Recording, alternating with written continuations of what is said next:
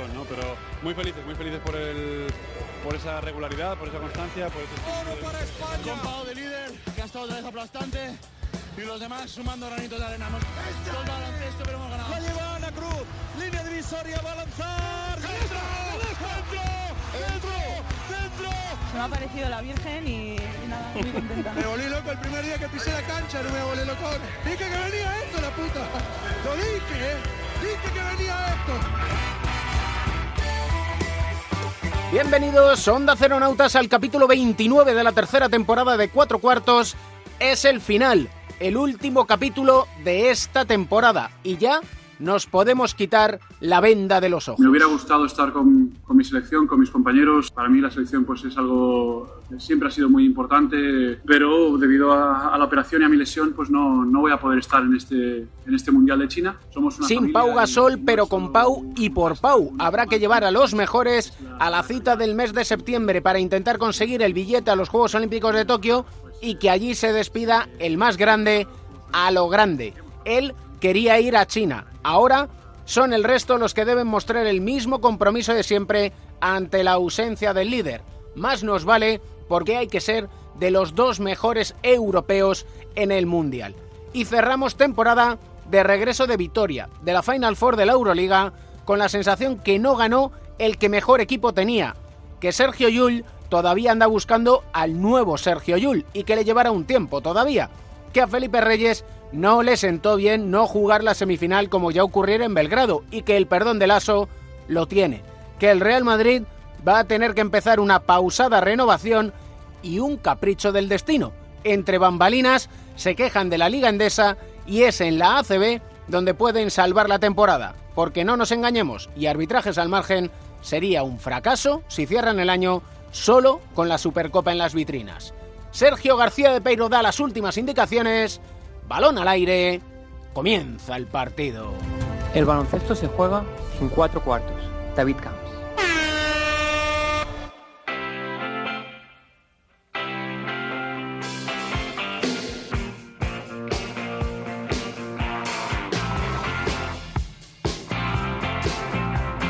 Para este capítulo 29 cambiamos el guion, porque siendo el último capítulo de la temporada, tienen que empezar en el primer cuarto quienes manejan en realidad el cuatro cuartos. El jefe, el boss, mejor dicho, los jefes de bosses. Pepe Catalina, Joe Llorente, ¿cómo estáis? Muy bien, muy apenados porque se acaba la temporada, son cuatro cuartos.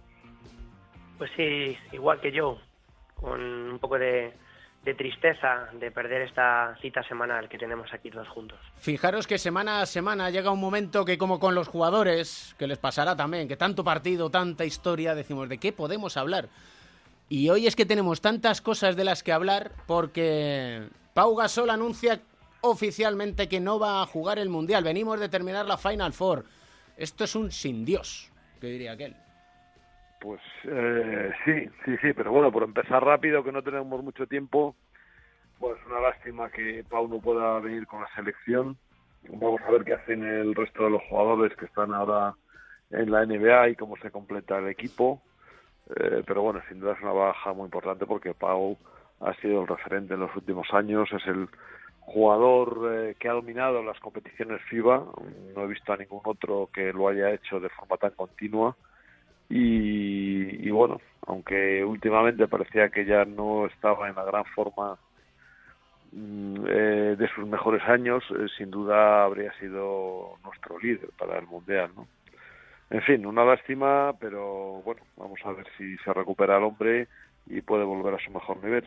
Desde aquí le mandamos nuestro mejor deseo. Pues sí, una lástima, porque ya no solo la preocupación por no tenerle con la selección española, donde es un jugador totalmente definitivo, el mejor jugador español de baloncesto de todos los tiempos, lo dice todo, sino también porque esta temporada de NBA ha sido un pesar, con la dichosa Sí. lesión en el pie, ya en el principio de temporada en los Spurs, con, con problemas, renqueante, luego tuvo que coger la baja, parecía que reaparecía, lo traspasan a Milwaukee con la ilusión de poder estar en esos años finales o en esa etapa final de su carrera, no sé cuánto desea jugar o lo que tiene ahora en la cabeza después de la lesión, pero seguro que con ese anhelo de, de luchar por un campeonato, un traspaso, digamos, perfecto en el tiempo para que eso suceda y, en, este, y en estos momentos está totalmente fuera, lo cual también no solo abre una incógnita eh, claramente despejada para la selección española, sino lo que puede ser su futuro como jugador. Y es que es el que arrastra, porque recordemos que llegados a esta fecha, habitualmente la familia, todos los jugadores, empezando por Pau, dicen, hey chicos, que a finales de julio nos vemos. Y la cuestión, lo que decías tú, Joe, el cómo puede afectar al resto de jugadores, aunque evidentemente hay un objetivo y es clasificarse para los Juegos Olímpicos de Tokio, que eso no se nos olvida a nadie. Pues eh, precisamente por esto yo creo que no afecte demasiado, o, espero, ¿no? Eh, bueno, en cualquier caso es una incógnita porque, eh, bueno, hay muchos jugadores en circunstancias especiales, algunos con el físico como Rudy Fernández un tanto tocado, otros que todavía están jugando, jugando en la NBA, etcétera, ¿no? bueno, de todas formas tenemos que ir acostumbrándonos a que esta generación que tanto ha aportado al baloncesto español pues está desapareciendo como le ocurrió a Argentina y que bueno, pues que, nos queda muy poquito de, disfrutar de ellos por desgracia así es la vida y así es la vida del deportista que es muy corta y eh, los aficionados pues tenemos que, reemplazar y buscar siempre eh, pues eh, los nuevos los nuevos ídolos los nuevos héroes que nos apasionen y que nos eh, que nos conduzcan o que nos obliguen a seguir viendo el baloncesto como un juego extraordinario. Yo añadiría que todavía uno siente más rabia o frustración, si lo podemos definir así, por su baja, precisamente porque es un jugador al que se vislumbraba que podría ya tener todo el derecho del mundo, toda la legitimidad, hace ya varios campeonatos con selecciones nacionales de decir, bueno, pues yo creo que ya a partir de los 35 ha llegado mi momento, a partir de estos Juegos Olímpicos ya terminó mi etapa con la selección y, ha querido y quiere seguir estando, ¿no? Entonces, que esa voluntad no pueda tener, digamos, esa eh, materialización, a mí me, me frustra también por el propio jugador. Su baja es tremenda, pero lo único positivo que tiene es que se ha producido con suficiente antelación, si es que tiene algo positivo, para que la planificación del cuerpo técnico y la mentalización y preparación de los jugadores sea lo suficientemente adecuada para saber que tienen que amortiguar de la mejor manera posible la baja de su jugador franquicia. Y más allá de esto, Joe lo sabe como exjugador que pueda retirarse jugando al baloncesto. Que esto no sea el inicio de un calvario como le pasó a su amigo Juanqui. Eh, bueno, sí, sí, sí, sí, sin duda, ¿no? Eh, bueno, es importante que los jugadores elijamos nuestro momento, aunque esta es una circunstancia que a veces se nos escapa de las manos, eh, incluso a los más grandes, ¿no? Eh, porque como decía antes, por desgracia, el, deterioro corporal pues eh, comienza de muy joven, ¿no? Y vamos manteniendo el rendimiento con mucho esfuerzo y mucho trabajo, pero claro, llega un momento que para el alto nivel es es insostenible, ¿no? Entonces, eh, bueno, pues eh, eh, pues ojalá se recupere bien y se recupere del pie y pueda España se clasifique y pueda retirarse en los Juegos Olímpicos o más allá si él quisiera. Serían, creo, sus quintos Juegos, cosa que está la alcance de muy pocos deportistas y en España hay un grupo muy selecto en el que entran muy pocos muy pocos deportistas y no sé si hay alguno que tiene seis juegos seis juegos que es, eh, que es el récord. Me suena me suena ¿eh? vamos cinco es muchísimo. Ya en baloncesto creo que Meneguín es el único que o de los pocos que lo ha conseguido. No sé si quizás Oscar Smith también o un jugador de estos también. Y Navarro. Y que ha tenido una larga carrera. Y Navarro ciertamente porque Navarro estuvo en el 2000 Sydney y acabó en Río. Sí efectivamente empezó en Sydney y acabó en Río exactamente sí. Que son 16 años al más alto nivel. Pronta recuperación a Pau Gasol y el Real Madrid de baloncesto, pronta recuperación de la Final Four, de la derrota ante el CSK de Moscú, de la exhibición de Sergio Rodríguez, de ver cómo Gustavo Ayón no tuvo su mejor día, Sergio Yul tampoco, quizás Pablo Lasso tampoco. Después del tercer y cuarto puesto, Felipe Reyes no tuvo su mejor día porque se quejó amargamente de su rol esta temporada, luego pidió perdón. ¿Por dónde queréis empezar? Vosotros mandáis.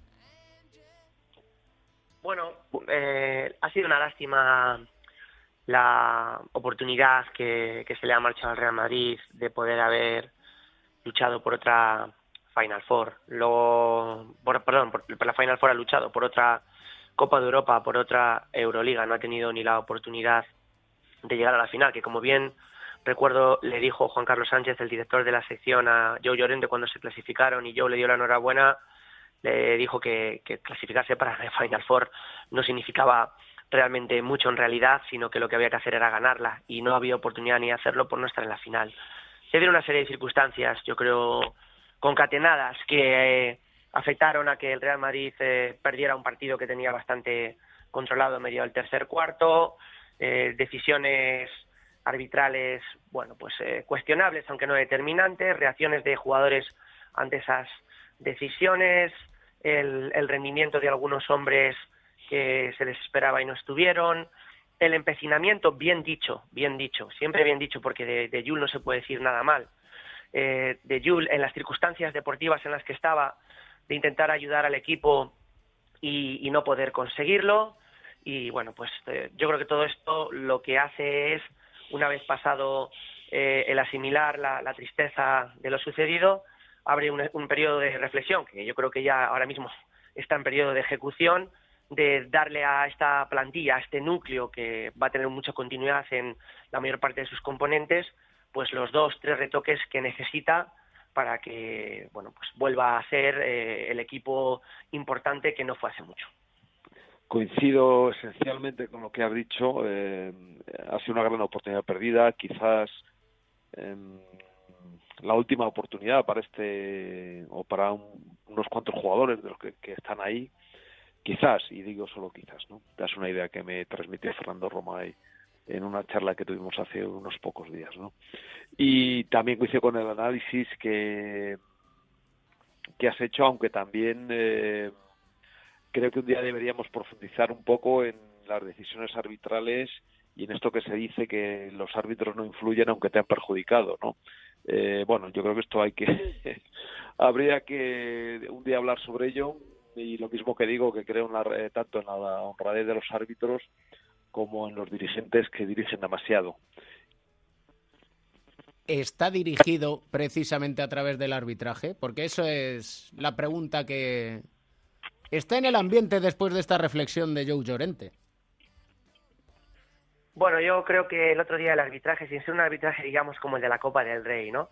Donde hay dos, tres acciones tan flagrantes que bueno pues generaron toda aquella polémica, todo aquel ruido, todo aquel escándalo mediático, ¿no? Por lo que había sucedido en la cancha, sin, sin haberse dado ese tipo de eh, casos muy señalados eh, y muy significativos, sí que es verdad que luego cuando ves el, el, final del encuentro, las faltas, las faltas que le han pitado al Real Madrid, las que le han pitado a su rival, bueno, pues sí que ha habido un cierto desgaste eh, peyorativo que afectó al Real Madrid. Lo que pasa es que yo creo que eso no hubiera sido un problema si no se hubieran dado las otras cosas. Al final se juntaron demasiadas, se juntaron demasiadas que sacaron al Real, al Real Madrid del partido. El criterio arbitral que no fue muy justo y lo que te decía antes, eh, la falta de concentración de algunos jugadores para asimilar la frustración ante algunas malas decisiones, como lo de Rudy que le costó la técnica, la, lo que, la ansiedad de, de Jules por intentar pues, ser lo que es siempre, ¿no? un superjugador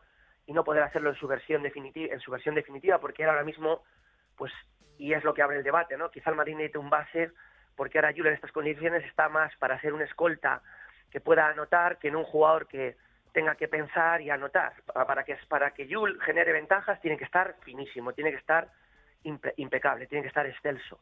Cuando él hace eso, puede jugar de base porque no solo anota, sino que genera para los demás. Cuando no lo está así, y tiene mucho mérito el trabajo que ha hecho por volver lo antes posible para ayudar a su equipo, pues se queda en una dimensión un poco más reducida y si encima no tiene acierto, pues le desluce un, poco más, ¿no? Y luego en la posición de pívot, pues yo creo que el Real Madrid ha echado de menos el, tener un poco más la referencia de Ayón, que sí que tuvo en otras grandes ocasiones. Muy bien, estoy de acuerdo. estoy de acuerdo. ¿Os gusta Brandon Davis como sustituto de Gustavo Ayón en el Real Madrid? A mí me parece un muy buen jugador. Es seguramente uno de los mejores pivots de, de la era actual de la Euroliga.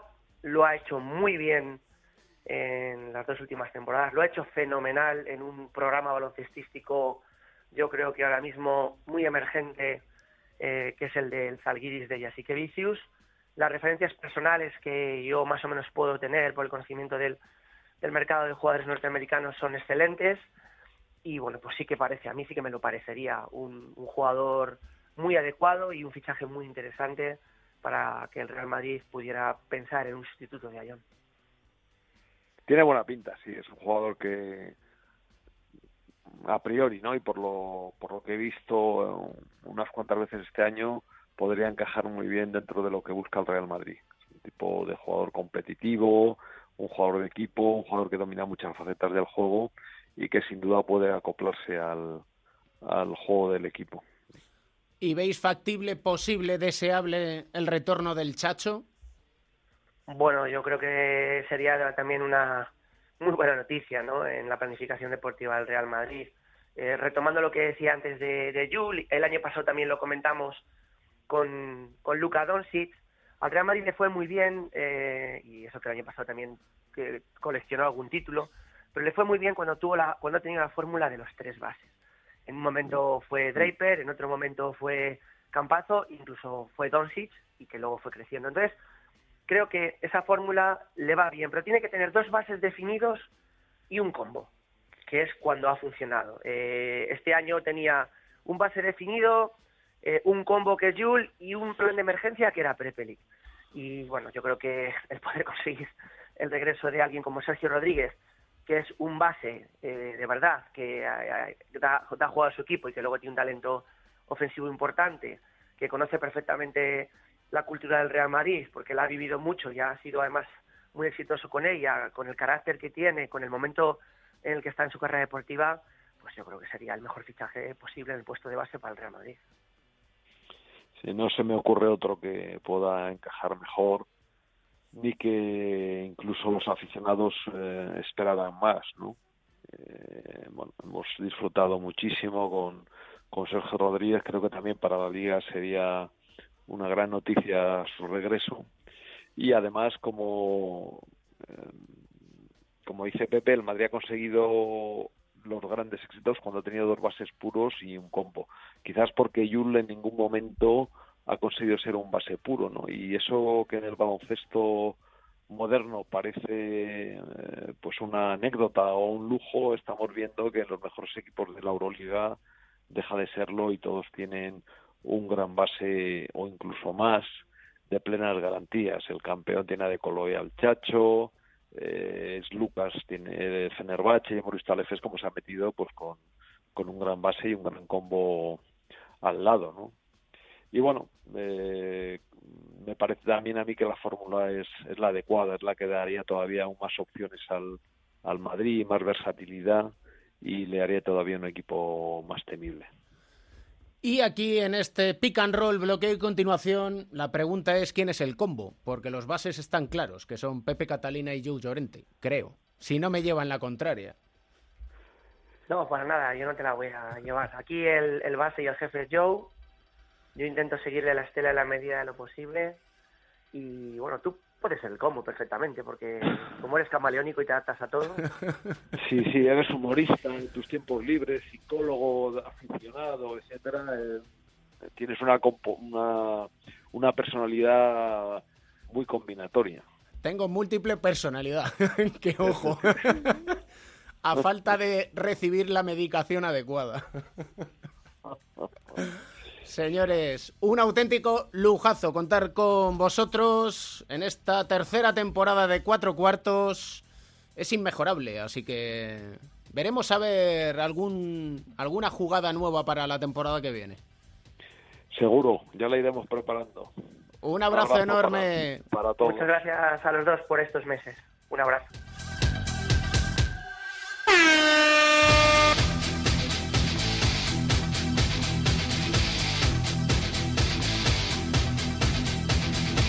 Con vuelta de Vitoria con Campazzo, récord de asistencias en una Final por 15. A John quitándose el mal sabor de boca y un equipo, el de Lasso, que ahora tiene por delante la Liga Endesa para, ojo, no cerrar en blanco la temporada final. En Vitoria, 75 Fenerbahce, 94 Real Madrid.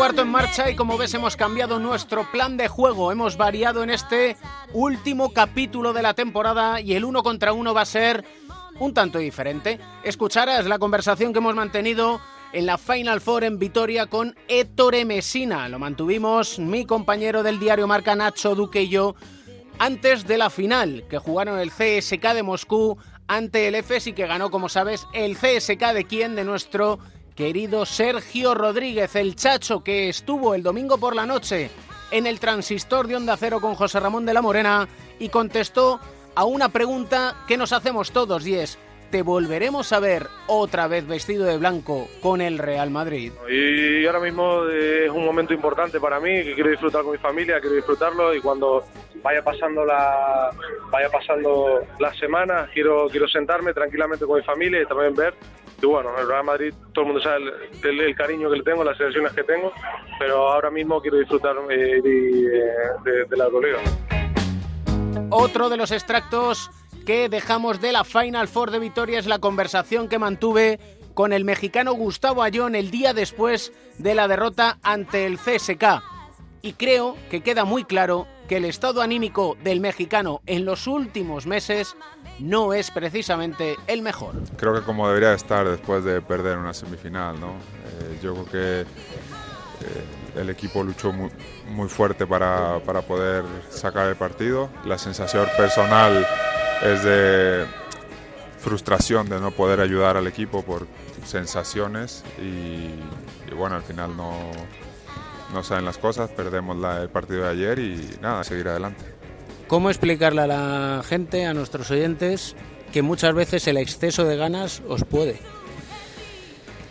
Pues es muy difícil explicarlo, ¿sabes? Eh, esto es de sensaciones. Eh, personalmente no tengo, una, no tengo buenas sensaciones, no, no, me siento, no me siento cómodo. Quería, con ganas, puse todo lo que es, está en mí, en mi corazón, en, la, en las ganas de, querer jugar, pero al final creo que también hay cosas que se les da por decisiones arbitrales que, a lo mejor no, tenían que ser, pero, pero bueno, esto es, esto es así y no teníamos que llegar a esas instancias, teníamos que mantener esa, ese, la, lo, lo, que teníamos de ventaja de puntos y, y, no lo supimos mantener. Sí, tuve una sensación ayer con el, la técnica Pablo Lasso, que sí hubo un momento quizás ahí de, de desconexión, ¿no? de centrarse más en los árbitros probablemente de lo que pitaban que no en el, en el partido. No sé si estás de acuerdo. Sí, puede ser, pero bueno, esa técnica realmente es, que no era, ojo, es inexistente porque él voltea a reclamarnos a nosotros en el banquillo, a decirnos algo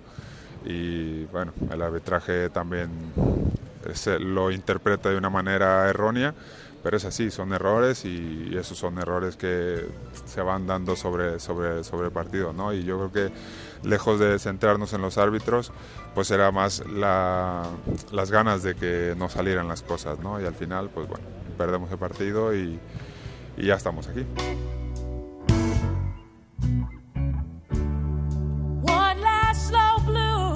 Y dejamos para el final la conversación con el italiano Donettore Messina. Siempre interesante hablar con el entrenador ayudante de Greg Popovich en San Antonio Spurs. Donettore, buenas tardes. Muy buenas tardes. Protagonista de, de, de, nada, de nada. Aficionado. Maestro. los partidos. Me, Dicen que es maestro, sí, maestro, entrenador. Maestro de nada, por favor, por favor. ¿Qué tal la vida? Bien, bien. Tengo suerte. Por suerte es buena. Es buena, es tranquila.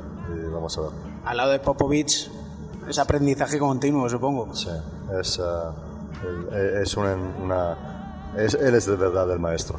Y, creo que todo el mundo podrá disfrutar en el, en, el, World Champion este verano cuando él entrenará a la selección, porque es de verdad un personaje por cómo, por cómo se relaciona, por cómo entrena, por cómo se relaciona con los periodistas, con el mundo, con todo. Es, es un líder de absoluto nivel y, y, es, bueno, es una oportunidad única poder estar con él así muchos años. Y bueno, eh, en serio, respuesta en serio, eh, eh, él de verdad es un maestro de vida. Para él, su gran fuerza, el que él pone el baloncesto en la justa nunca es vida o muerte para el baloncesto, sino él tiene siempre una visión más grande que siempre comparte con los jugadores y con la gente que trabaja con él. Y en este sentido es es un maestro zen de verdad. Eh, ha, sido, te lo digo sinceramente, una experiencia muy, muy bonita. Y desde aquí, ten, yo por lo menos como psicólogo del deporte, tengo la imagen de un gran dominador de la comunicación ya sea cuando está enfadado, ya sea cuando es bastante, Que es bastante divertido, porque él casi no habla con vosotros, vosotros eh, con los periodistas, ¿no? Habla muy poco, pero es percibido correctamente como maestro de la comunicación, estoy de acuerdo. Porque además, eh, digamos que lo domina, si está enfadado, te lo dice, pero de repente saca una sonrisa y es como... Ese es su gran talento, ese es su gran talento. No lleva, no lleva una memoria larga del, del, uh, del enfado. ¿Qué impresión se lleva de esta Final Four? Yo creo que toda la temporada de Euroliga ha sido muy bonita. El nivel de los partidos muy buenos, canchas siempre llenas. Entonces me parece que el, la Euroliga está en un momento bueno y creo que es importante como aficionado y observador que al final ha llegado un equipo nuevo, como fue el año pasado Zalgiris, este año ha llegado EFES, porque esto da una eh, ilusión que se puede llegar a la Final Four no solamente por presupuesto, sino jugando bien. Y, nada, eh, me, parece, me parece bien. Ahora yo, como todo el mundo, sigo esperando que se pueda llegar a un acuerdo entre todo, entre Euroliga, FIBA y todo el mundo para tener un calendario que sea un poco más mm, sensado para los jugadores, porque estos jugadores juegan 100 partidos por año y al final, y al final van a estar agotados. ¿Alguna vez habrá sensatez, cree, entre todos? Bueno, eh, no puede perder el baloncesto, no puede perder el, baloncesto y no pueden perder los aficionados. Y personalmente como entrenador siempre he pensado que no, tiene sentido que, que, estos jugadores jueguen así muchos partidos e incluso una vez más habrá el, Mundial, que claro, todo el mundo quiere ver el Mundial, y el año próximo habrá Juegos Olímpicos, y, tú como entrenador, por ejemplo, del club de Euroliga, no puedes hacer una pretemporada seria y completa.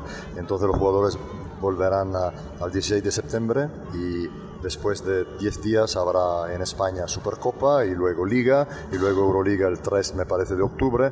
Entonces, claro, al final todo se arregla, todo se puede hacer, pero este sentido de competencia continua no creo que, no creo que es bueno. Pero en temas de calidad de espectáculo y interés de los aficionados me parece que la Euroliga anda muy bien. Usted sabe lo difícil que es llegar a una Final Four, lo difícil que es ganar una Final Four. Por, supuesto.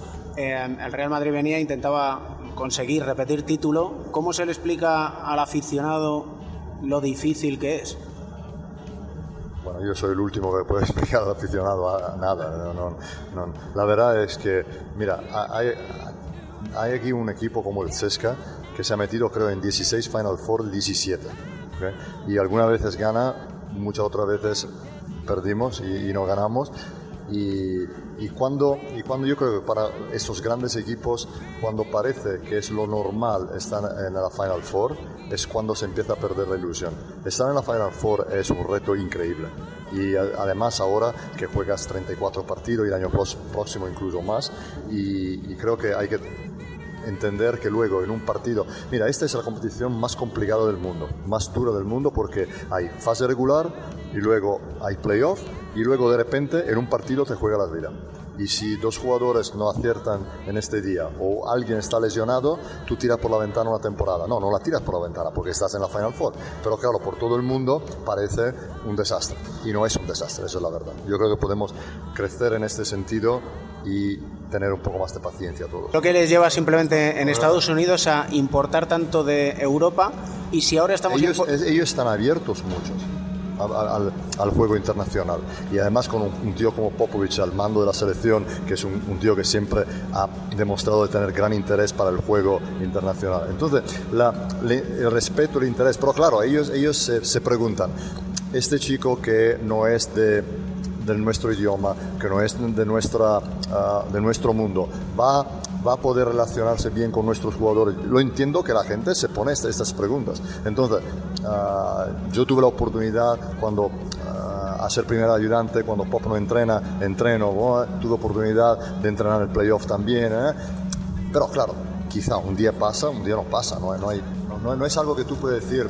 Y, y, además creo esto, ninguno de los que están allí se lo pensó y digo, bueno, me voy allí porque un día quiero ser entrenadora, porque esto es algo que, algo, algo que ninguno puede controlar. Entonces puede pasar y puede, y puede no pasar para 10 años más. Porque además hay atención para las, entrenadores, para las entrenadoras, hay atención para los entrenadores afroamericanos. Entonces, todo el mundo pide atención puede ser que un día un entrenador europeo será y si no, no pasa nada. Y ya la última, Sergio Escariolo, la figura del seleccionado nacional, ayudante en Toronto, mm. lo que ha conseguido con las ventanas, eh, no sé qué, qué opinión merece de todo el trabajo que lleva desarrollando me, me, parece que se ha merecido todo el dinero que lo pagan.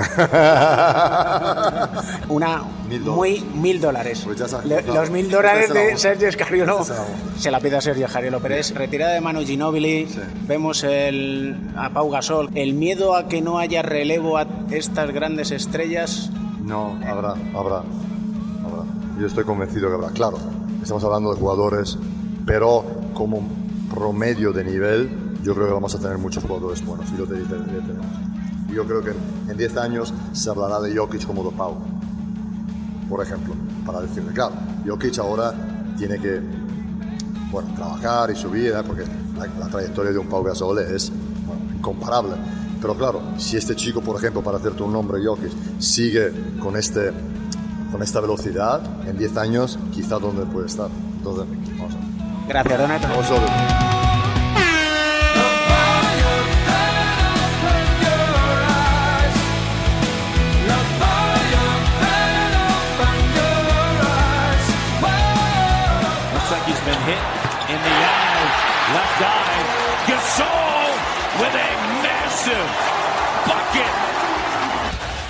To shoot. Back to Curry.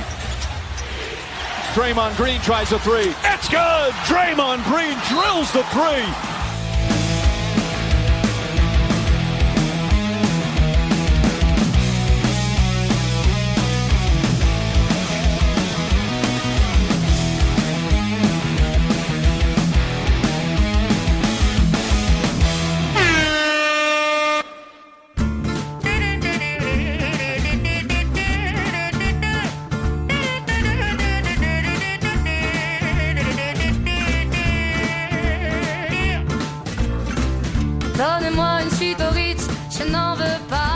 Nos situamos cómodos al inicio del tercer cuarto después del conveniente descanso, como hacemos siempre en nuestro diván de Beirán, con nuestro psicólogo del deporte y medallista olímpico, José Manuel Beirán. ¿Cómo estás? Muy bien. Se va a hacer raro este último capítulo. Se está haciendo raro. Son sensaciones encontradas. Por un lado, satisfacción por el año y por otro decir, ¿ya tan pronto? A mí también me parece muy pronto, pero me pasa siempre, con la liga también pasa lo mismo, ¿no? Dices, bueno, y ahora ya dentro de poco vamos a estar durante mucho tiempo sin partidos, luego vendrán de la selección, pero da la sensación de que se hace muy largo el verano después. Pero tenemos una manera de que el verano no se haga muy largo, y es entrenando. Además, no es que se haga largo, es que es imprescindible trabajar en verano. Cualquier jugador que quiera mejorar es el mejor momento para hacerlo. Mm, eh, mejorar individualmente, y técnicamente y físicamente también. Tácticamente es distinto, no vas a jugar partidos, no estás con tu equipo, pero es el, yo diría que el único momento para cambiar. Tú no puedes cambiar gestos como el tiro, que es de lo que podemos hablar hoy, eh, no lo puedes cambiar a mitad de temporada, a no ser que estés en un momento horrible que no sabes por dónde salir y ahí se podría hacer algún cambio, pocas cosas, algo que te ayude, sobre todo que te dé cierta confianza.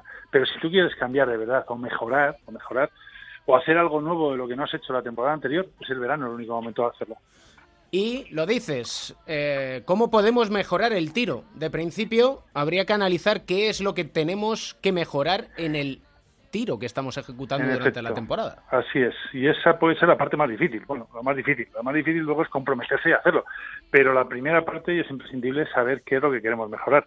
No es cuestión de ir y tirar mucho. Coger y decir, venga, yo todos los días tiro una hora, tiro dos horas, así sin más. Voy, tiro mucho tiempo y me vuelvo para casa. Si tú tiras mal, cuanto más veces tires va a ser peor. Porque lo que vas a hacer es estar consolidando unos errores.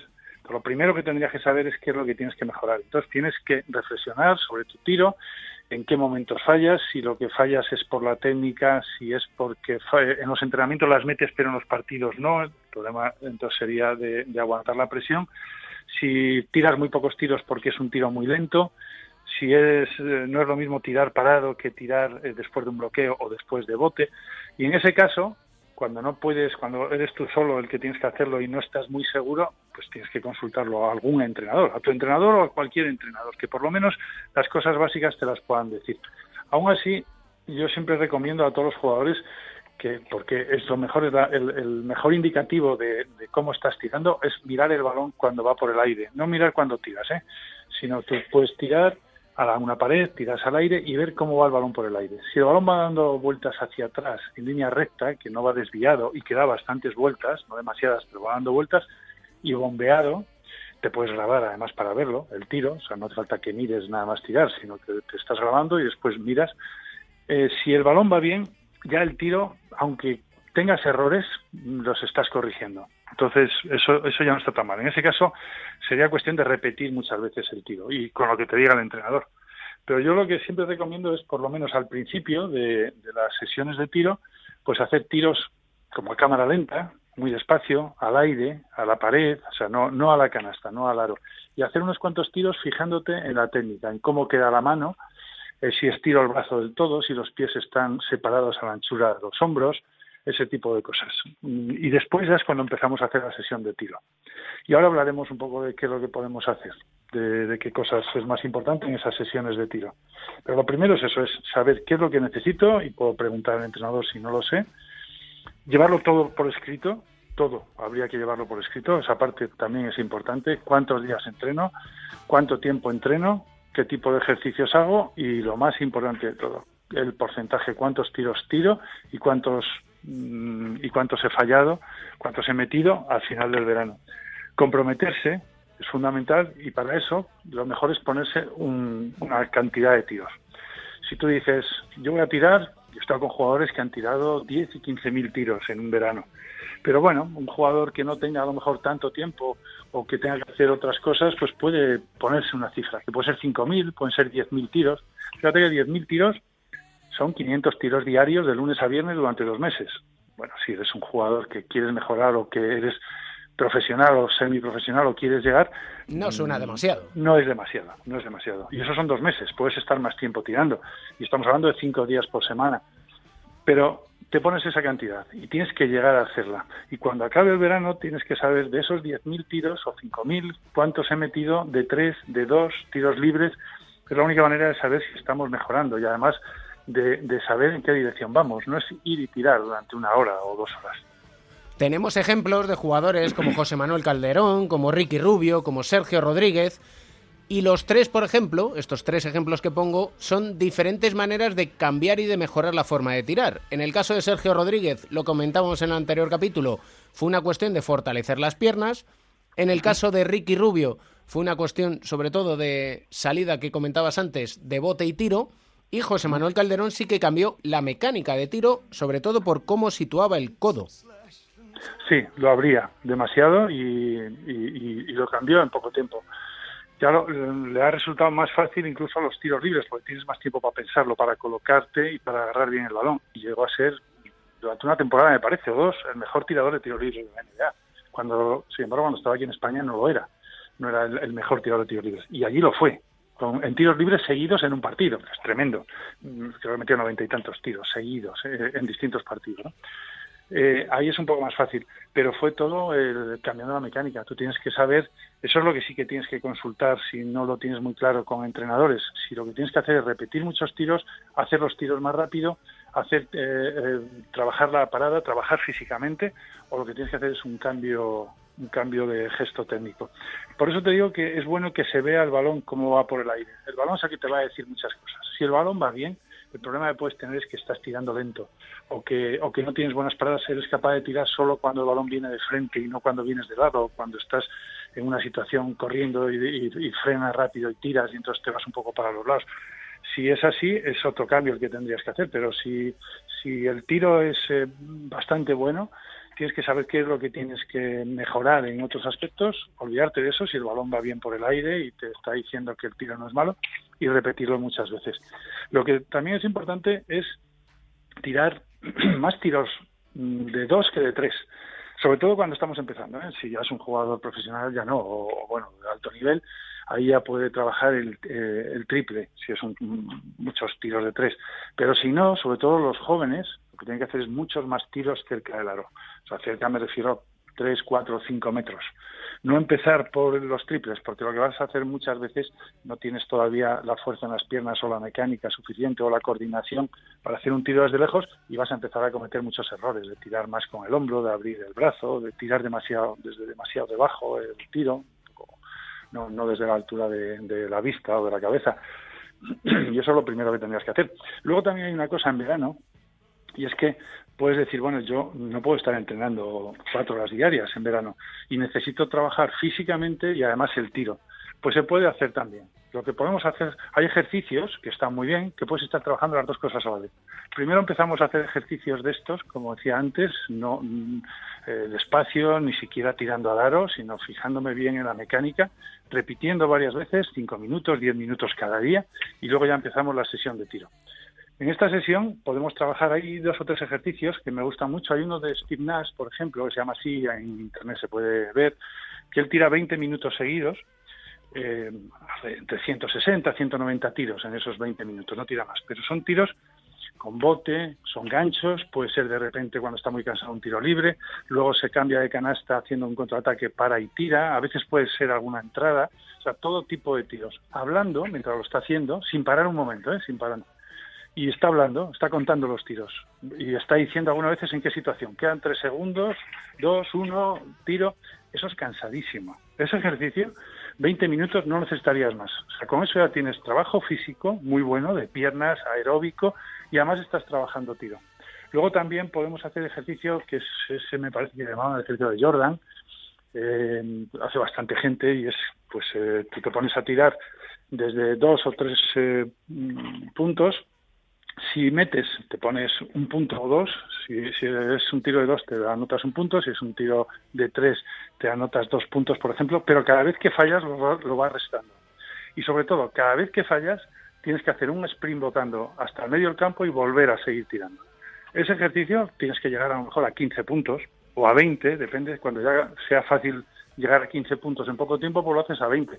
O en lugar de si cuando metes te sumas un punto, pues cuando fallas, en lugar de restarte uno, te restas dos. Eso es mucho más difícil todavía. Pero no estás parando de correr. Y además, cada vez que fallas, tienes que hacer un sprint a medio campo y volver. Con eso estamos trabajando el tiro, la presión, o sea, tiro bajo presión, y eh, estás trabajando aeróbicamente y físicamente. Y siempre mejorando y sobre todo teniendo claro una cosa, y es que el cambio cuesta y hay que estar preparado para la frustración. Esa es la otra parte. Por eso es más fácil en verano.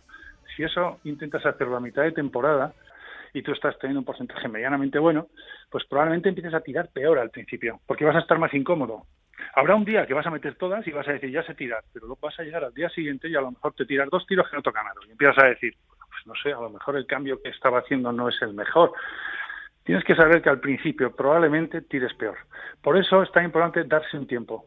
Es como ponerse el, el número, 10.000 tiros, dos meses. Y hasta ese momento voy a seguir trabajando esto de esta manera. Pase lo que pase, aunque tire peor. Es que además, si aguantas dos meses, vas a tirar muchísimo mejor después.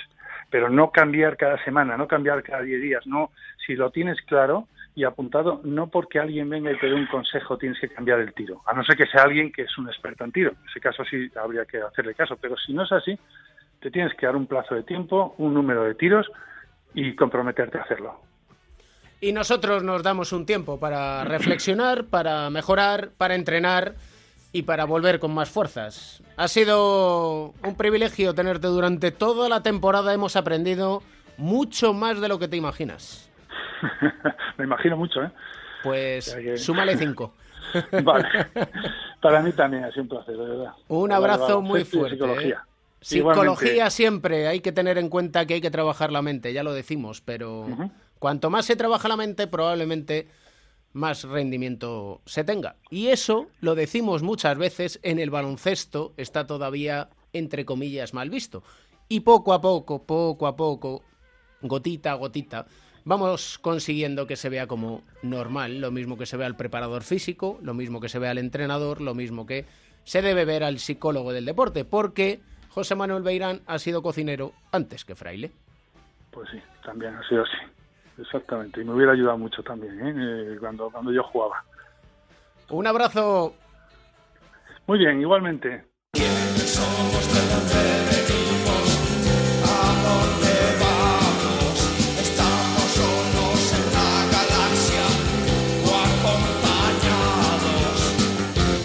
Gallego de Pro Melotero, ¿cómo estás? ¿Qué pasa, Cans? 29 capítulos. 29 capítulos. Es un buen número. Sí, tienes cara de Euroliga todavía, ¿eh? Tengo cara de, Euro- de Euroliga y tenemos todos cara así como alegre pero tristes con Sí. este último capítulo.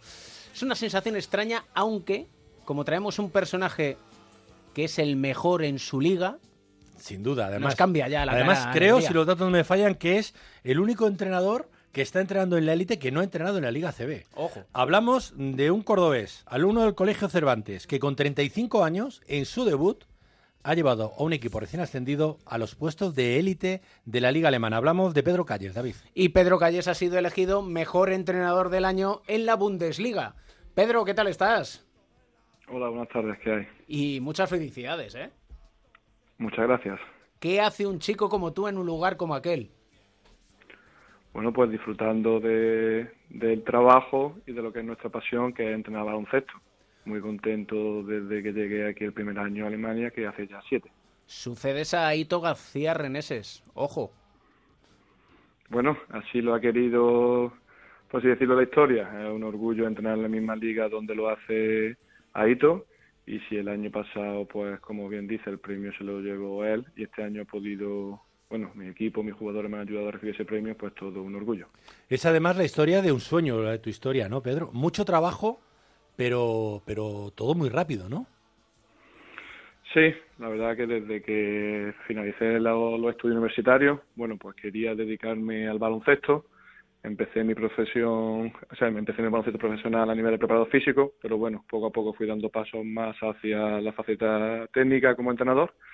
Y sí, y sin darse uno cuenta, pues bueno, acaba uno como primer entrenador en la primera liga alemana y como he dicho al principio, disfrutando de lo que es mi sueño y mi pasión, que es entrenar baloncesto. Casualidades de la vida, ¿no? He leído por ahí que tú acabaste INEF en 2006 y que hiciste una parte de la carrera en Finlandia. Allí te hiciste un amigo alemán y ese fue tu gancho para, para llegar a la Bundesliga. Sí, así, así es. Eh, realizando un año de estudios Erasmus en Finlandia, pues coincidí, como bien dices, con un compañero alemán y ese compañero alemán, al cabo de los años, trabajaba en un club de baloncesto y por aquel entonces buscaban preparador físico. Entonces dio el contacto, mi contacto al entrenador de aquel entonces, que era Stefan Koch, y después de un par de entrevistas telefónicas, pues me dio la oportunidad de unirme a su cuerpo técnico. ¿Y cómo alguien que va a Alemania como preparador físico acaba de primer entrenador? Bueno, pues yo te puedo contar un poco cuáles han sido los pasos, pero no han sido mías las decisiones. Lo primero fruto de- del trabajo y de dedicar a, a lo que eran mis jefes, ¿no? Stefan Koch, Tyron McCoy, todos mis entrenadores jefes, l- mi mejor versión. Poco a poco me fueron dando más responsa- responsabilidad hasta que, bueno, eh, surge ya en el año 2015 la- el momento de cambiar de club, porque por aquel entonces en el club que trabajaba, Arland Dragons, no podía mantener, o sea, o decidió no mantener la primera división. Y Andreas Wagner me contrató como entrenador ayudante para lo que es mi actual club Rastafecta, que por aquel entonces estaba en segunda división. Y ya el verano pasado, pues la directiva me propuso tomar el mando como entrenador jefe y aquí estamos. ¿Y eh, cuándo te sacas el carnet de entrenador? Porque claro, ya lo tienes. No has parado. Eh, bueno, al acabar los títulos del título universitario, empecé con los títulos de entrenador y si no recuerdo mal, en el año 2009, Nueve, en San- 2010, San Sebastián. 2009, San Sebastián, efectivamente. eh, pues allí obtuve el curso de entrenador superior y aquí en Alemania, bueno, pues he tenido que convalidar la- los títulos para poder entrenar aquí en la, en la BBL. Me dicen que la prensa alemana te apoda el niño inteligente. Bueno, ¿Eh? eso, eso es lo que he leído por ahí, ¿no? Ah, bueno, lo de niño supongo por la juventud y también por bajo mi físico, la cara, que todo el mundo me dice que aparento menos. Lo inteligente no sé, bueno, esos son adjetivos que coloca la prensa. Y te voy a decir una cosa, Carlos. Yo soy muy fan de Pedro Calles por una declaración que leí en- de 2011. Entrenaba entonces al Plasencia. Y dice, prefiero ganar 100, 101 que 48, 50 porque hay que divertir al público. Seguimos en ello, ¿no? Bueno, eh, creo que el baloncesto es un producto que consume la gente y está claro que, y sobre todo aquí en Alemania, es muy importante que la gente esté conectada, los fans, los aficionados, y que duda cabe que un baloncesto intenso y agresivo, creo que a día de hoy llama más al espectador que, que de la otra manera. Y me pregunto yo entonces, como entrenador, últimos segundos, vas ganando por tres, ¿decides defender en lugar de hacer falta? Bueno, depende. No, soy de los entrenadores que siempre me gusta, siempre hago esto, nunca haría esto. Depende de la situación, depende de tu equipo, depende de- del rival. Y este año hemos tenido un par de situaciones como esa y lo que puedo decir es que hemos decidido defenderlas. Unas veces han salido bien, otras veces han salido mal. En otras ocasiones hubiese podido tomar la decisión de hacer falta. ¿Y qué tal sienta enfrentarse a Ito García Reneses Y ganarle. ganarle por primera vez? Bueno, lo de realmente, sinceramente, lo de ganar es una anécdota porque yo mm, personalmente disfruté más en la preparación del partido y bueno, y el y como comentáis, lo de enfrentarse a, a Ito. En la primera vuelta le ganamos, creo que nos aprovechamos de las bajas que ellos tenían de lesiones, pero en la segunda vuelta Álvaro Berlín demostró qué calidad tiene y creo que, vamos, creo no, no tuvimos opciones de partido. Pero bueno, eh, entrenar y disputar un partido con, con Aito para mí es un sueño hecho realidad. Y Aito que es... Aquí Mel y yo decimos el maestro. Es el maestro, sí. Es sin duda. Totalmente. Hablando de. Leía el otro día, el, preparando la entrevista, el, el blog de Eduardo Burgos, que creo que fue entrenador tuyo en infantil y cadete. Te hizo una entrevista, hablaba muy bien de ti. Y hablaba de tu padre, de Juan, que decía que iba a todos los partidos y a todos los entrenamientos. Supongo que de momento así le echarás de menos, ¿no? Sí, sí, porque bueno, el, el motivo por el que acudía a los entrenamientos no era otro porque tenía una enfermedad, con lo cual no podía ejercer su profesión y bueno, lo que hacía era pues intentar ayudar a su familia lo máximo posible. Y era una persona humilde, ah, muy trabajadora y que yo creo que nos inculcó buenos valores y lo que estamos intentando, tanto mi hermano como yo, es seguir, bueno, un poco su senda y, y- y aplicar los valores que él nos transmitió. ¿Te ves algún día entrenando aquí en, en España? Bueno, eso, eso no se sabe porque no, no depende de uno. Lo que depende de uno es dar el, el máximo en cada lugar de trabajo que tenga y que duda cabe que España en la Liga CB es la liga de referencia en Europa. Pero para mí no solamente el tema profesional, que es muy importante, sino también donde mi familia puede estar a gusto y feliz y a día de hoy nos encontramos muy a gusto aquí en Alemania. Y nos alegramos que así sea, que encuentres la felicidad allí en la Bundesliga, que se reconozca tu trabajo y ya tenemos un motivo más para seguir la liga alemana. Y cada uno que sea feliz donde, donde mejor pueda serlo, ¿no? Sin duda alguna. Así que un auténtico placer el poder charlar contigo y mucha suerte en el futuro. ¿eh? Muchas gracias por vuestra llamada y vuestra atención. Un abrazo, chao. Un abrazo. Mel, cerramos el cuarto. ¿Ah, sí? El último cuarto, tercer cuarto Cerramos de quiénes cuarto. somos. Sí, fíjate, te voy a poner una canción de tu época. No me digas. Sí, sí, sí. Eran telarañas. Sí. Simple, Simple Minds eran de los tuyos, ¿no? Sí, eran de los míos. sí. Eh, para que veas que no te cuido. Ya te digo. Anda. Cuídate, Can. Adiós, Mel. You turned me on. You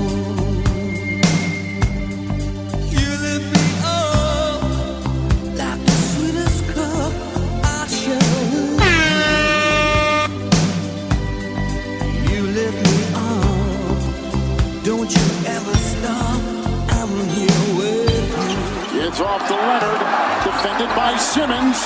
Is this the dagger?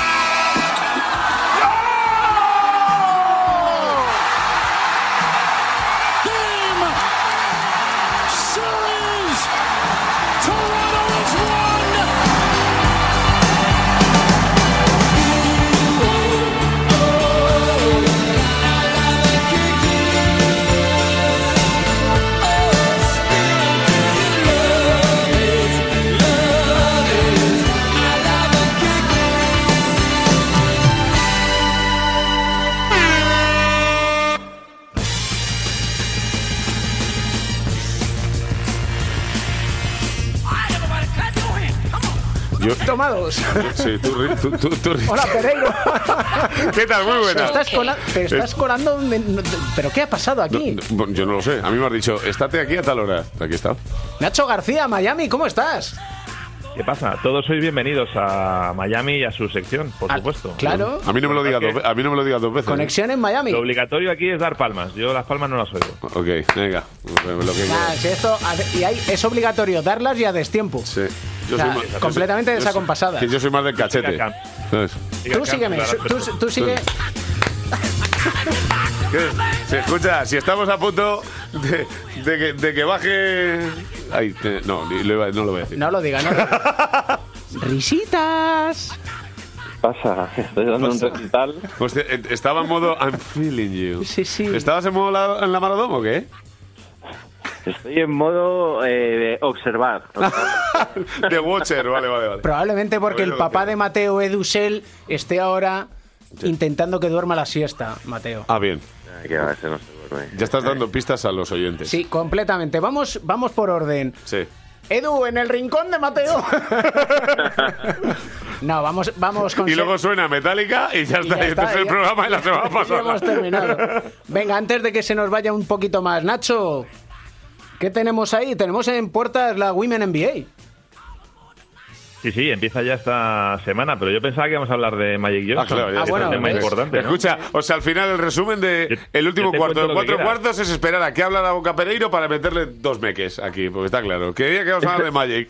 Pues, Es ah, cierto. Pues hablemos de Magic. Hablemos de Magic Johnson. Bueno, vamos a ver el otro día, aparte de eh, seguir la, eh, la entrevista de, de Magic Johnson, eh, no la quiero ni, ni, ni valorar, porque si la valoro me voy a calentar y entonces el ventilador, ¿Cómo que quedando no? lo que queda, pues yo sí quiero, yo sí quiero valorarla. Pero sí, pero sí es verdad una cosa, y es que, eh, y lo comentábamos el otro día, lo comentaba con Nacho, el hecho de haber sido un- una leyenda como jugador de baloncesto para una franquicia y que posiblemente tú pienses en Lakers y pienses en, en Magic Johnson como primera o segunda opción, eh, no implica que tú tengas que ser o general manager o adjunto a la dirección deportiva de un equipo o puedes ser embajador.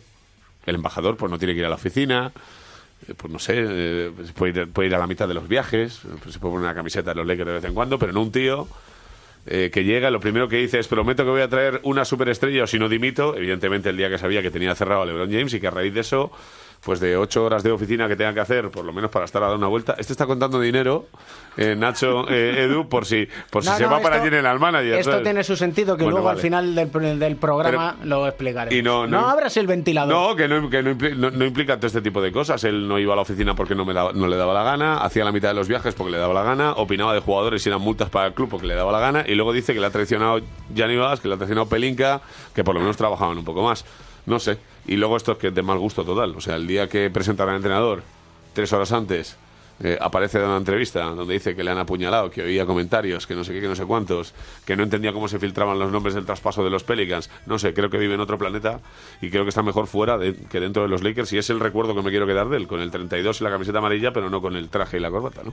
Valora, Nacho. El, el festival que dio, perdona que me cuela Nacho, el festival que dio con la entrevista en la que dice que él ya había dicho que, que, bueno que él tenía sus negocios y que iba a trabajar a tiempo parcial, que iba a ser un presidente un poco eh, muy sui generis, ¿no? Y luego te vas a la entrevista que dio con Gianni Bass el día que le presentan y que el tío dijo textualmente que dejaba todos sus negocios aparcados. No, no, es, tal, acojonante y dedicarse convirtiendo la expresión, ¿sabes? Sí, sí, o sea, brutal, brutal. Nacho. Yo estoy, yo estoy de acuerdo con lo, con lo que decís. Lo que pasa es que yo no señalo a, a Magic como, como culpable o como responsable, porque al final el hecho de que la franquicia se la esté pegando un año detrás de otro eh, no es de ellos. Ellos pueden ser los que se equivoquen o los que acierten, pero al final el responsable de todo esto, los responsables son los propietarios. No, pero si yo no te digo que no, Nacho, pero ent- Claro. eh, en- entenderás que eh, lo que tú planteas es una realidad. Sí, pero es que Ma- Magic es un y- tipo que y- no y tiene lo, y lo que ha hecho Magic es una realidad completamente distinta. Claro, O sea- pero ¿qué, qué necesidad tiene Magic Johnson de, de desgastarse? Es decir, eh, él, él, como bien decís, es una leyenda ya de los Lakers, de la NBA, tiene mil negocios por fuera que son los que realmente le hacen ganar dinero y en una situación así, si, si él se siente incómodo, eh, se siente con falta de poder, por, que es muy justificable lo que tú dices, eh, eh, Pereiro, de que si va o no va a trabajar, de que si viaja o no viaja, pero en la situación en la que está entiendo que se marche. Y yo esto del otro día en First Take, en la entrevista de ESPN, yo lo califico como la versión 2.0 del famoso eh, para lo que me queda en el convento. Lo que pasa es que esto ya ha salido del convento. pero evidentemente le ha dado exactamente igual todo y, y- y hay que entender. No, no, no digo Y, elegi- elegido viene el día, ¿eh? que presentaban a Vogel tres horas después. O sea, que, claro. No sé. No sé, yo estoy hasta en las narices de que los Lakers aparezcan en la sección de noticias basura de la liga y que eh, ahora sí que, es- eh, que se cree la sensación de que la franquicia es una verbena y es la realidad. Pero bueno.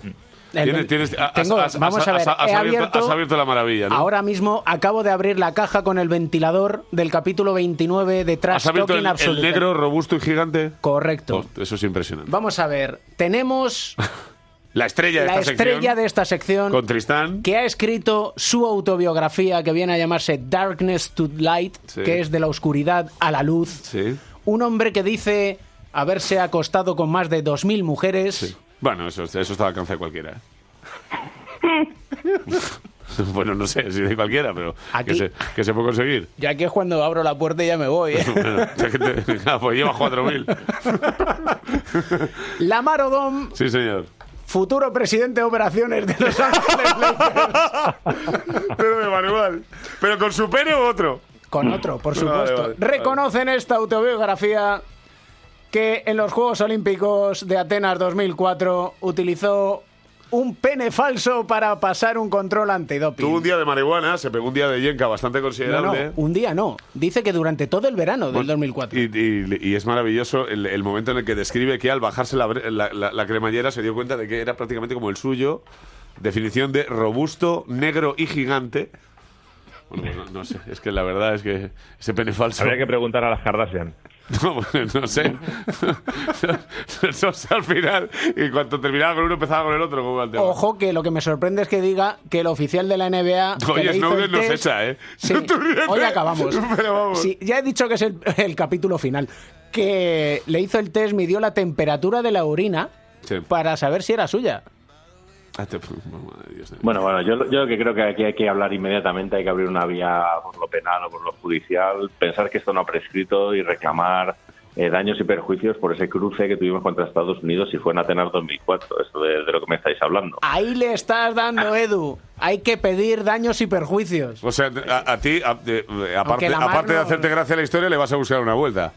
Hombre, O vamos. sea, estás buscando que la Marta haga una oferta. Edu- una- está una- buscando una- beneficio. vale, vale. Pues hay, mu- hay muchos tipos, ¿eh? Cuidado. Vale. ¿Os lo No creéis? lo quieren. ¿Os lo creéis, de Yo sí, verdad? yo sí me lo creo. ¿Sí? Yo sí me lo creo. Sí me lo creo porque evidentemente si no miras Tommy cómo se libra, pero vamos, no sé. No sé qué, qué- qué tipo de, de, consecuencia- de consecuencias puede tener a día de hoy, imagino que ninguna. Mm, Han, Pero pasa- bueno, han no sé. pasado Es un 10 y- ridículo de- detrás de otro en la carrera de la Maradona, que es un escándalo tirando a menos. O sea que, no sé, como lo grandísimo jugador de baloncesto que era y lo, lo zumbao que está fuera, ¿sabes? Digamos. Pero- a mí no se me ocurre, ¿eh? Yo diría, Dios, le ha liado. Es que a él le da para pensar, pues pene falso de Manuel. No, sé. sobre todo porque ahora a Tristan Thompson, ¿qué es lo que le deja? es ridículo. Claro. no, no, pero bueno. Es que no sé. Tristán otra vez va a estar tristón. A ver qué pasa con Tristán, ¿no? En verano. Bueno, está preocupado también. Esto es como lo de Bale con los robots. Ese se lleva ¿Dónde, 18 dónde al final puede, dónde puede acabar este? No sé, pero con nosotros no, ¿no? No lo sé. Nosotros Es ya que- podemos Yo le empezar veo- a vender yo le veo entradas los para el Lakers. Circo del Sol. ¿Dónde, Nacho? En los Lakers, ¿no? Joder, ya está. ¿Qué va? Vamos a toda la troupe de, de los Caps, la vamos a meter No, aquí. pero yo- Irving, yo, no lo Thompson. llevaría, pero, pero viendo los movimientos eh, recientes, ¿por qué no? Buah, yo qué sé, tío. No sé. Y que ahí- me extrañaría, de- ¿no? déjame que me quedan todavía ocho días para meditar que va a empezar a pasar a partir del día 30. Lo que no está claro es Kyrie Irving. Bueno, es que yo creo que lo que está claro es que franquicias lo quieren. Claro, esa es la No sé. Nacho, que se habla por allí un poco. Bueno, se habla de, de- de muchísimas. Yo creo que la clave está en, en el primer movimiento. En el momento en el que la primera franquicia, eh, no hablo solo de Kyrie Irving, sino cuando ya acabe la liga y todos los agentes libres que hay, que este verano va a ser movidito, en cuanto caiga el primero ahí va a empezar a moverse todo. No, no digo nada, nada nuevo, ¿no?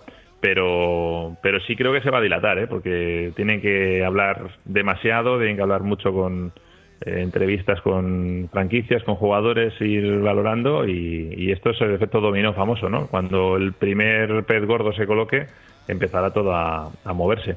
Hay que ver las franquicias que realmente tienen esa necesidad de, pescar en ese río revuelto, mm, cómo se mueven. De momento ya hemos visto que, que, hay, determinadas franquicias, ya no decir cuáles para que no se enfade Pereiro, que, que, bueno, que están un poco torpes últimamente, ¿no? Y hay, hay dos que además en concreto es muy triste, porque son las dos más eh, gloriosas o más antiguas junto a los Celtics, ¿no? No hace falta decir mucho más. Y en el rincón de Mateo.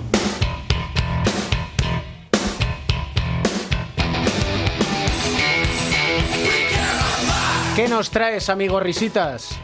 Bueno, pues vamos con una historia de superación. Uno de, yo creo que uno de los jugadores que, que pese a, que les han barrido en playoffs, en la final del oeste a, a Portland, para mí ha sido un jugador que finalmente ha terminado de explotar. Eh, hablamos de Meyers Leonard, que fue todo un número 11 del draft en, en 2012 que justo en el último partido de despedida de esta temporada se doctoraba, doc- coronaba con un matazo ante Draymond Green, otros amigos de Pereiro, autoproclamado el mejor defensor de, de la liga. Y eso me lo dices todo. y la historia de Meyers Leonard, pues yo creo que mm, de superación, ¿no? Él desde pequeño eh, vio como su padre a los seis años moría en un accidente de, de- de bicicleta, le arrollaban. Su madre, después de, un par de golpes que tuvo montando a caballo, se quedó eh, inválida. eh, prácticamente se crió con, uno- con una familia vecina eh, que le trataban como un hijo más él quiso seguir y acabar su periplo universitario, pero no pudo ser y tuvo que dar el salto a la NBA al profesionalismo para ganar dinero. Hay que recordar que su hermano mayor eh, se hizo militar y para irse a Afganistán con el ejército para ganar dinero para poder eh, cuidar a la familia. Y hay un vídeo muy chulo, muy emotivo que, circuló en ese momento, que era después de dos años, el hermano vino de Afganistán y fue a verle a, a una de las canchas después de un entrenamiento. eh, aquello fue muy emotivo. De allí dio el salto a, a los Blazers y desde entonces está allí. Yo creo que ha sabido ir sobreponiéndose a las eh, dificultades que han ido apareciendo en el camino, tanto de jugadores que, que le hacían competencia y luego este año eh, jugadores como Nurkic, por ejemplo, que se lesionaba, ¿no? que es un jugador muy importante en, en, en- en Portland o la llegada de Enes Kanter y yo creo que es un jugador que tiene un grandísimo potencial y que es un auténtico jugón eh, que mide yo creo que son más de 2.13 lo que mide y es de 2.13 de, de, de auténtica lección, de superación y de, y de ejemplo a seguir. ¿Y qué temazo tiene a bien recomendarnos Mateo para cerrar tercera temporada? Pues aquí voy a pedir el comodín del público porque después de... voy a desvelar los entresijos que hemos tenido Ahí está, los secretos de la alcoba. al seleccionar. No sé, no sé cuál has, has elegido al final entre todas. Dame, Ha elegido Metallica, seguro. dame una pista. Yo, Pues yo me- vamos a ver, he elegido la que ha elegido Mateo. A mí no me cuentes historias, que yo aquí no soy el censor. Pues entonces vamos con un temazo de, de Avicii, ¿no? De, de Wake Me Up, que me parece que, que es un temazo que, que da muy buen Se rollo. lo pasó bien a Vichy también en vida, ¿eh? Sí, sí, sí. sí. Hay, hay un documental que yo no lo he llegado a ver Sí, bueno, todavía, tampoco te cuenta nada del otro mundo, el de Netflix. pero bueno, te cuenta ahí un Está poco, te cuenta un poco todo, todo lo que hay detrás, ¿no? Y para cerrar, aquí encima La- de la mesa ¿con las tengo... monedas qué pasa? Claro, las monedas es el crowdfunding que estamos haciendo para... 4,96. 4,96, no, con, 90 y, con Seis. 93. Esto es un horror. Esto Ah, es un- 90. estos Ah, son dos son dos. céntimos. Estos Eh, son tres céntimos. rata hasta para las monedas pequeñas, No, esto tío. es lo que estamos recaudando para hacernos con la mansión de Michael Jordan. Ah, es verdad. Que es que no te enteras. Nacho tiene- Nacho tiene es que poner monedas Oye, también. empezar a aportar un poquito. Yo Que sigue bajando de precio y tú vas ahorrando poco a poco, de aquí a 20 años ya lo tienes. Yo te, yo te digo que estoy convencido que al final lo compra la Liga, ya lo verás. La liga Y que- hace- la NBA y hace un de museo. los cuatro fantásticos. Sí, déjate. Con esto nos da. ¿Con esto con qué nos da? No nos da ni para pedir, vamos, ni para pedir el teléfono móvil de Michael Jordan. No, pues eh, es lo- a Harry Specter. Siempre dice que lo tiene. Señores, Con Dios. Y la, sema- semana que- la semana que viene te iba a decir más y mejor. Seguro que más y seguro que y seguro que mejor. Desde luego. Nacho, un placer, ¿eh? Cuida a los peques. Un abrazo enorme a para, la jefa. para todos Chao. y a, a seguir hablando de baloncesto, ¿eh? Chao, chao. Risitas, Chao, nos vemos. gracias por una temporada genial, ¿eh? Eso es. Vosotros. Pereiro. Pues nada, Ya Que está. nos tenemos que ir. El año que viene me, Sin renue- Metallica. ¿me renuevas o...? A mí lo que o- me sabe mal es que no esté Metallica aquí de fondo. Bueno, pues también es verdad. Es que te- el último día tenía que tal. Espérate, tres céntimos para tu renovación. Ahí van. Joder, esto, hasta esto hemos llegado. Como ves, no cambiamos un ápice en este tu rincón del baloncesto, tampoco en este, el último capítulo de la tercera temporada. 29 capítulos desde el mes de octubre hasta el mes de mayo. Muchísimas gracias a todos, empezando por Sergio García de Peiro, el maestro de la técnica, que sin él esto no sería posible. Y gracias a Joe Llorente, Pepe Catalina, José Manuel Beirán, Melotero, Nacho García, Alberto Pereiro, Edusel y por supuesto gracias a ti por estar cada semana escuchando este podcast Cuatro Cuartos que hacemos desde la pasión que sentimos por el baloncesto, por la radio, por la música y por encontrar un buen motivo para sonreír.